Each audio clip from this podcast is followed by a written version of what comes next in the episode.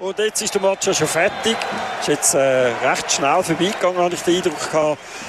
Der FC Winterthur verliert da in Luzern gegen den FC Luzern mit 3 äh, zu 1. Äh, hat sich wiederum nicht belohnt, kann man sagen. Toni, äh, wir sind ah, unzufrieden. Ja, der FC Luzern ist äh, nach dem Winterthur eigentlich in der dritten Minute eine große Chance gehabt durch den Turkes bereits 1-0 in Führung gegangen durch den Sofian Chader. Auf der linken Seite hat er zu viel Raum gehabt, hat aus 18 Meter abgezogen. Der Schuss ist äh, strahlförmig rechts eingeschlagen auf halber Höhe. Das war dann das 1-0 Dann äh, ist es lang 1-0 geblieben. So ist man in die Pause gegangen.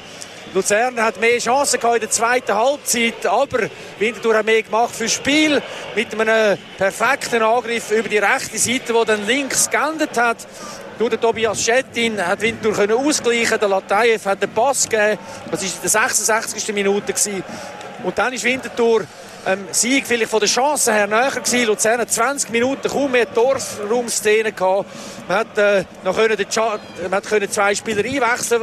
Entscheidend war der Abu Bakar, der gekommen ist, der dann äh, einen Corner rausgeholt hat und der ist in der 85. Minute äh, ver verwertet worden durch den Simani, nachdem es äh, gewühlt hat im 5-Meter-Raum. Dort das Kopfballduell verloren. Der Corner ist zuerst weit gekommen und dann in die Mitte gespielt worden. Der Keller hat den Ball nicht gehabt ist äh, daneben gelangt oder äh, ist einfach dort zu weit weg gewesen. Und der Simani praktisch einen Meter vor der Torlinie hat das 2 zu 1 können schiessen. Man hat das Gefühl, das ist die Entscheidung. Und dann noch nach einem Einwurf auf der rechten Seite, äh, also auf der linken Seite von Luzern gesehen, Einwurf für Luzern. In der 90. Minute ist dann plötzlich der Azuma Abubakar allein durchgelaufen. Er hat äh, am Schetti, ähm, nicht am Schetti, im Stilhart den Ball weggenommen.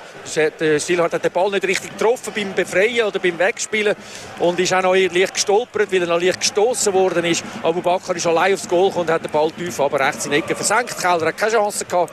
So ist dann bei den 3 zu 1 geblieben. Es hat noch das ein oder andere harte Feld gegeben. Vielleicht auch erwähnenswert noch ist ein Zusammenstoß zwischen Thibaut Gorba und dem Ardon Yashari ein Kopfballduell, wo beide haben müssen raus, beide benommen, beide mit äh, Kopfverletzungen da.